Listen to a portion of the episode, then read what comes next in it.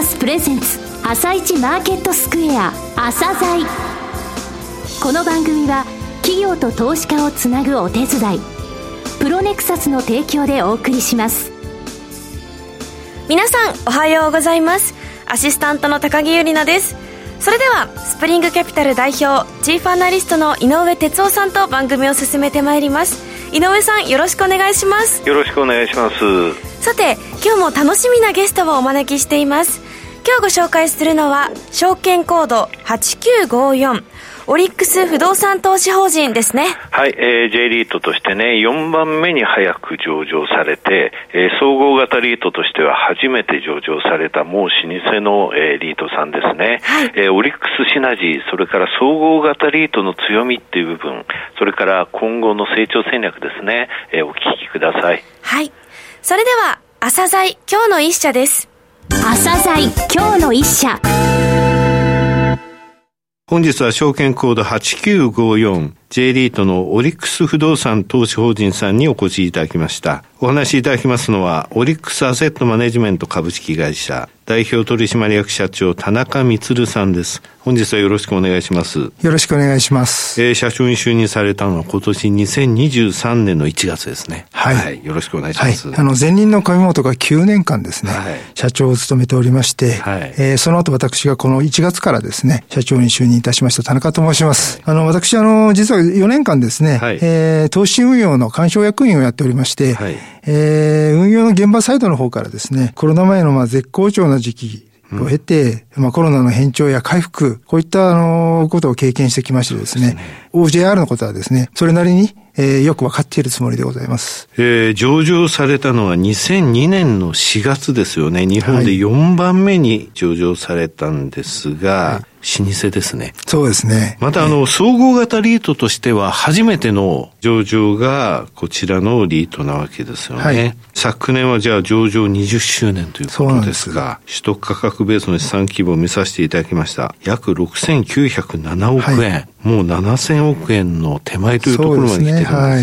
えー、61銘柄中8位の地位をリードの中で築いていらっしゃいます。はい、え資料の中ですね、3つの強みというのは書かれていたんですが、その強みの1番目ですね、総合型リートであるのが強みであるというふうに書かれてます。はい、この部分をお話しください。はい、総合型というのは何かというと様々なアセットに投資運用すると。いうタイプのリートでございます。まず第一の強みとしてはですね、成長機会が豊富だということが言えると思います。うん、オフィスや商業施設、住宅、物流施設、ホテルといった様々な用途に投資をしておりまして、まあ、ある意味取得するチャンスというのは、えー、豊富にあるかなと。うんそれから時代の変化に合わせて資産を構成する比率を変えていけるという柔軟性を持っているのかなと。それからその複数の用途を組み合わせたポートフォリオを構築することでですね、まあ、リスク分散も図れるということが2番目の特徴かなというふうに思っております。まあ、私ども OJR はこの総合型の特徴を生かしましてですね、安定的な分配金を生み出すポートフォリオの構築と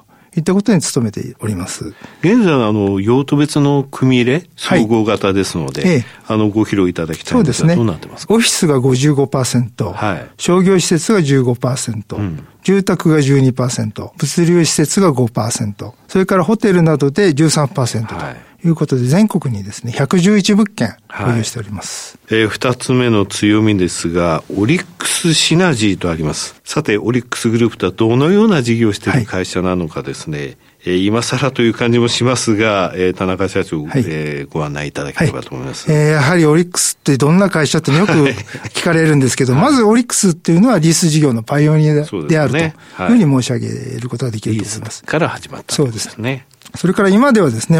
様々な事業展開をしてましてですね、この辺が分かりにくさの原因なのかなと。い うふうに思うんですけども、はい、レンタカーやオリックスバファローズ。そうですね。これはもう本当に、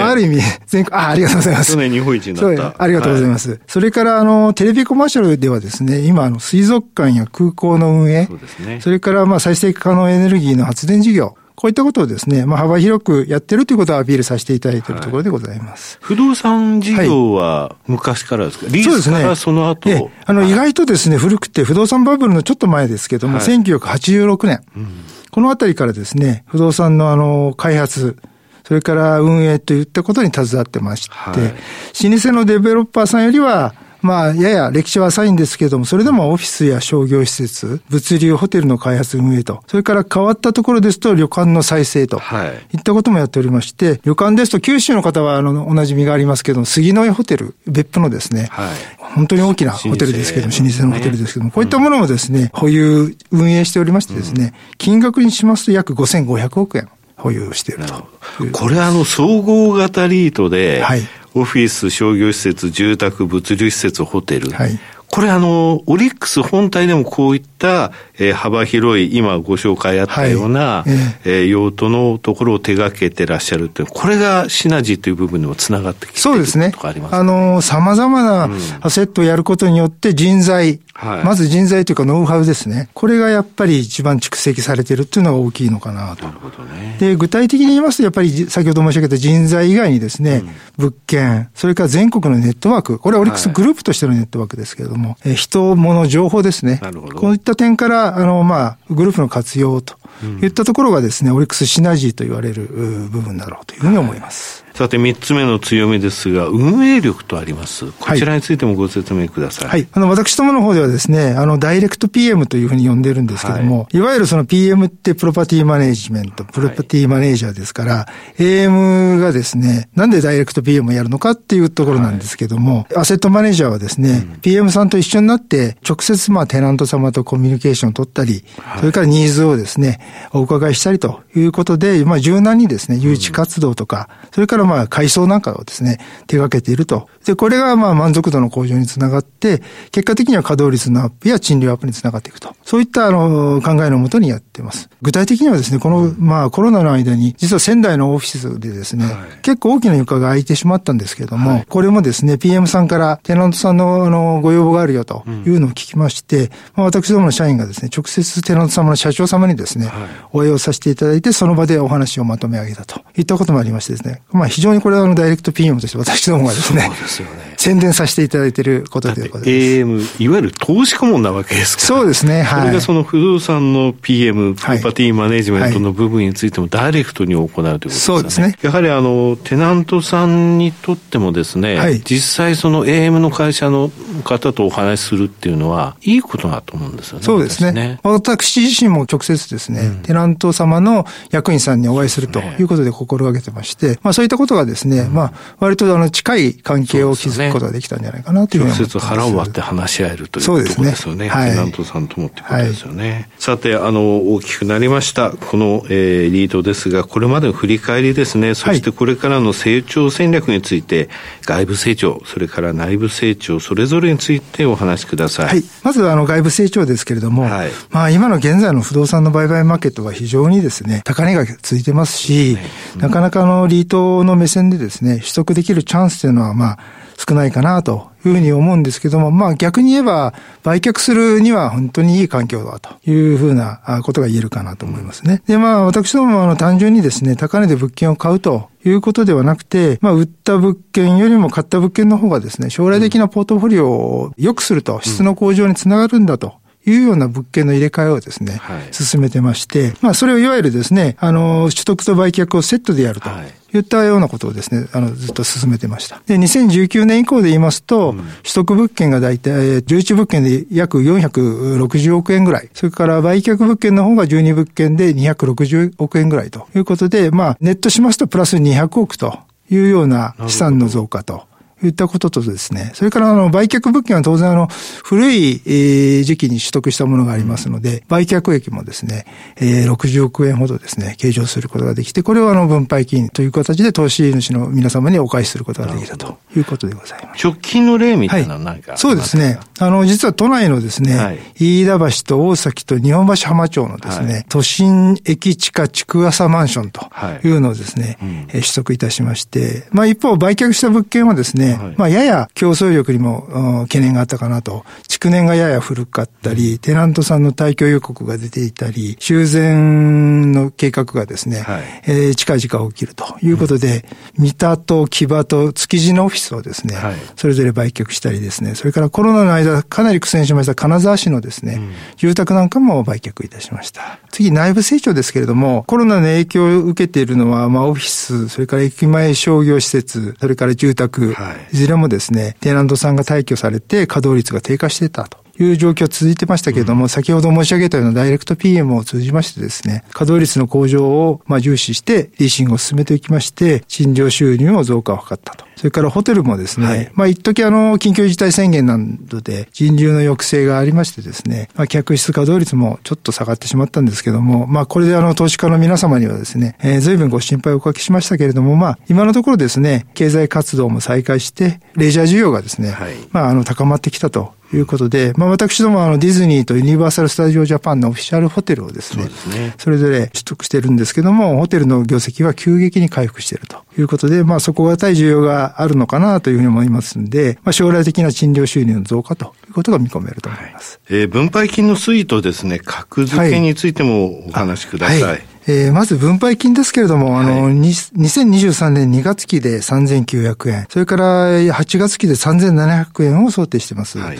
あの、先ほど申し上げましたようなホテルを中心としたですね、賃料収入は確実に増加するプラス要因かなと。それから一方でですね、最近あの電気代が随分上がってまして、ね、この部分はやはりリートにとっても大きいんで、うんね、このマイナスはきちっとですね、まあ想定に入れてますと。それからあの、まあ物件の入れ替えということで、うん、えー、引き続き売却益もですね、計上していると。いう状況でございます。でちなみに、あの、この分配金をですね、予想の分配金をもとに、あの、計算しました利回りなんですけども、1月の11日時点で計算すると4.2%ぐらいということになります。これ2月期と8月期を合わせて、そうですね。年率換算年率換算をしたものですね。引き続き、あの、物件の入れ替えと埋め戻しということを進めて、あの、分配金を安定的に成長させていきたいというふうに考えております。はい、格付けはですね、これはあの私ども国内の格付けだけですけれども、うん、R&I が WA マイナス、それから JCR で WA をいただいておりまして、えー、まあこの格付けに基づいて日銀の買い入れの対象銘柄と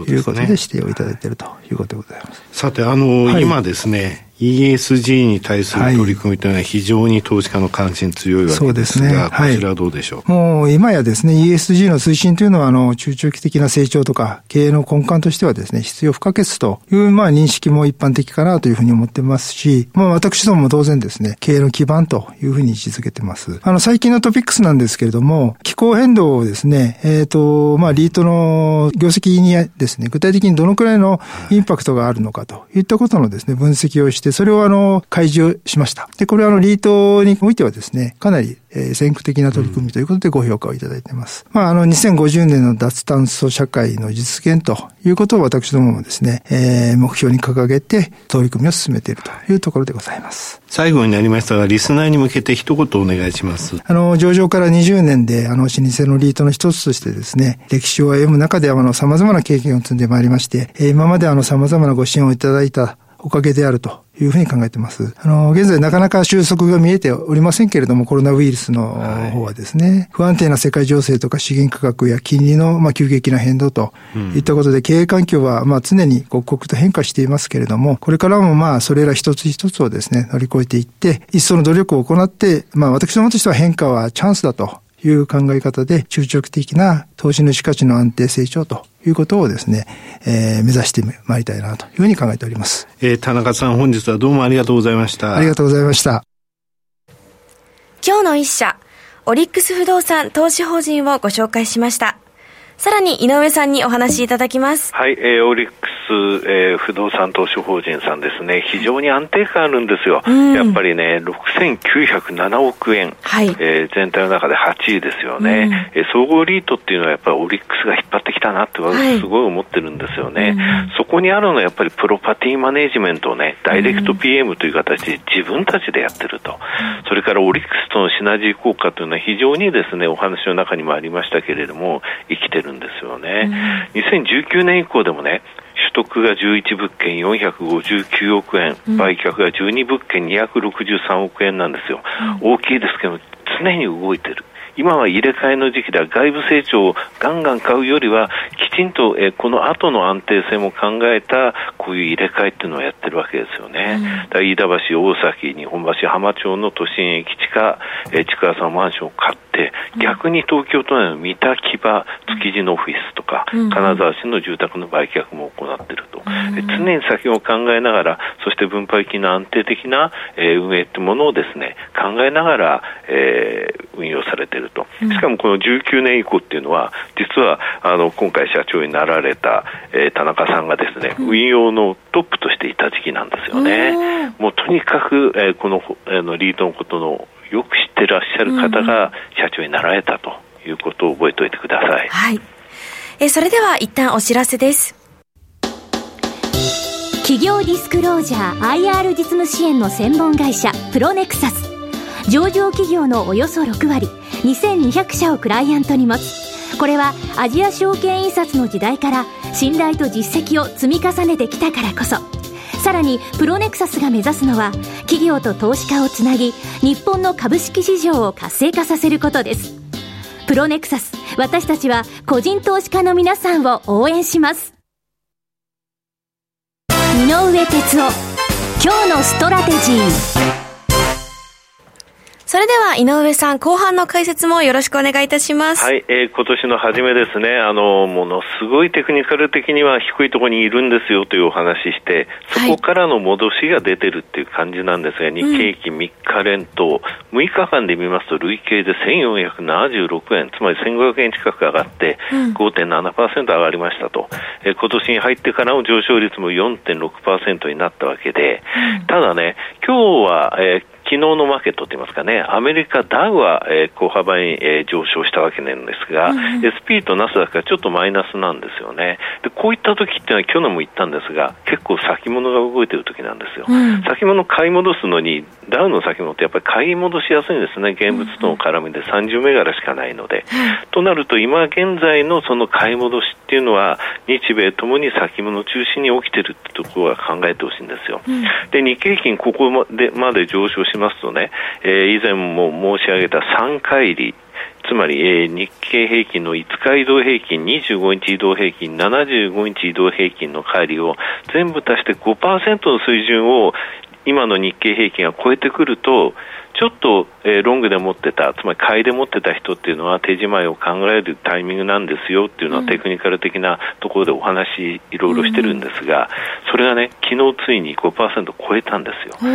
えー、日経平均の2万7299円19銭っていうのは大体ね、この5%水準より60円ぐらい上なんですね。これは昨年最後いつかっていうと、11月の24日、25日出た。つまり大体、えー、2月ぶりに出たってことなんですが、この11月24日の日経平均2万8383円だったんですが、うんうん、8383円が1月4日には2万5716円って、うん、つまり9.4%も落ちてるんですよね。うんうん、